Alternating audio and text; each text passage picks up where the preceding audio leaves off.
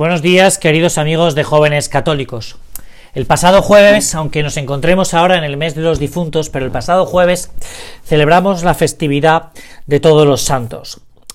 Y, esta es una fiesta que es la fiesta de todos nosotros, porque todos nosotros lo que queremos alcanzar al final es la santidad, ¿no?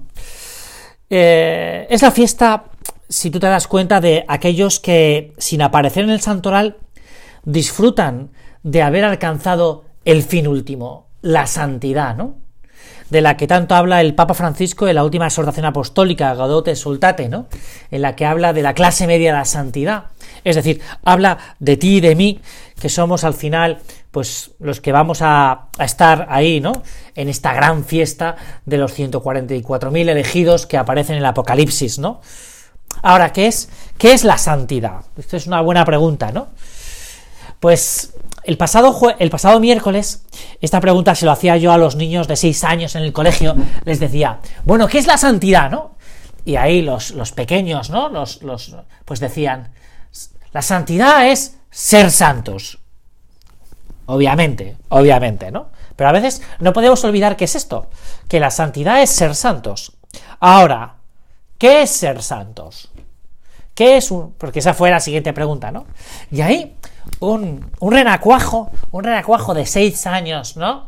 Que, que con un poco de sonrisa en los labios, entre los dientes, que se le había caído un diente, esperando, enseñándola ahí delante de toda la clase, ¿no? En el oratorio del colegio, pues esperando que le trajera o que le traiga algo el ratocito Pérez, ¿no?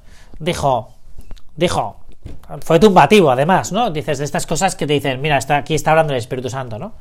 Ser santo es amar me dijo el renacuajo.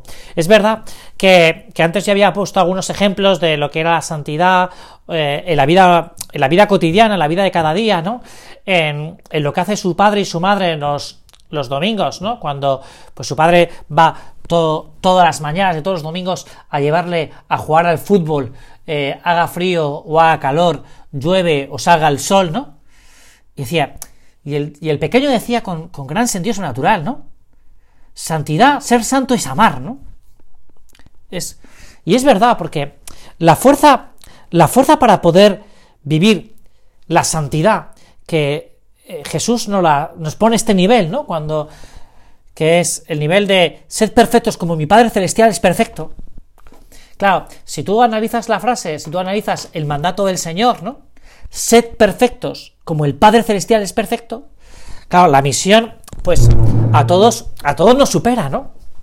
Claro, ¿quién son capaces de hacer misiones arriesgadas, eh, de cierta aventura, de superar obstáculos que parecen imposibles? Pues solo son, solo son capaces aquellos que son capaces de amar. Es decir, que es tan la fuerza que tienen en su corazón que son capaces de vencer unos obstáculos que aparentemente son insalvables, ¿no? Ya te lo he contado alguna ocasión, y si no te lo he contado alguna ocasión, pues pues mm, a mí es que me llamó mucho la atención, ¿no? Este verano estaba en Santiago de Compostela, en el mes de agosto, y vino a verme un amigo que acababa de hacer con su novia, pues, el Camino de Santiago, ¿no? Y le había hecho una peregrinación de, de una parroquia que no era la suya, se había metido ahí un grupo y tal, ¿no?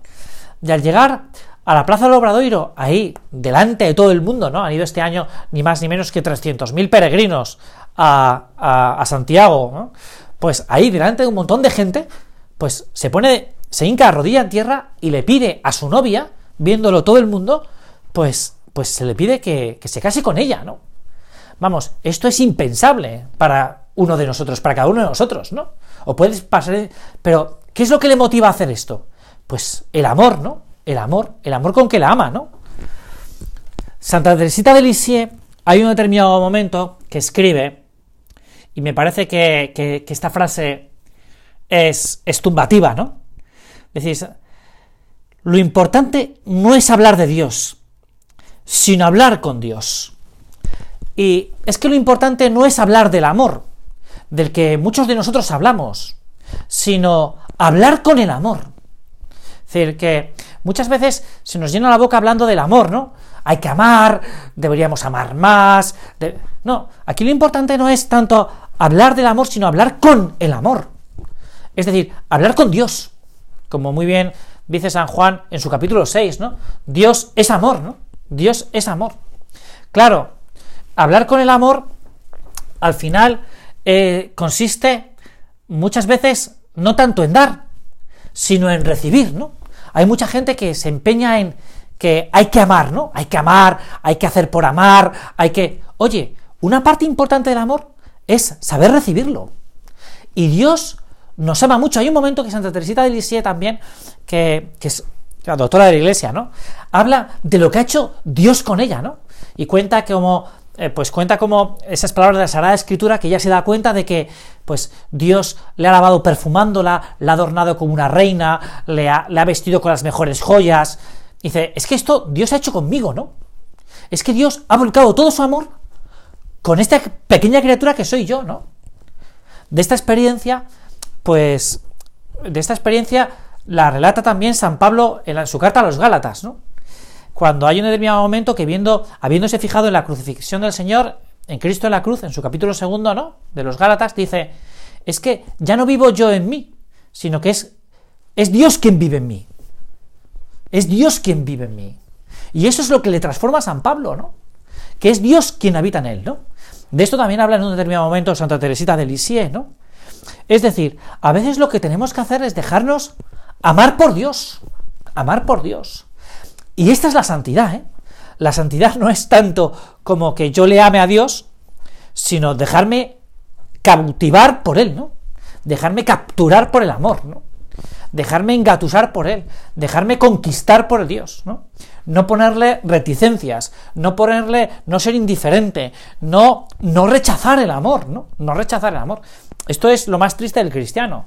Lo más triste del cristiano, o de algunos cristianos, está en, que más que, dejarse cautivar por Dios, lo que hacen es que lo rechazan. Piensan, piensan porque ha caído en una, en una teología mala de, del voluntarista, ¿no? De el pelagianismo del que también habla eh, el Papa Francisco en esa misma exhortación que hemos citado antes, que lo importante es hacer y lo importante es dejarse amar por él dejarse amar por Él, por ese amor escondido en la Sagrada Eucaristía.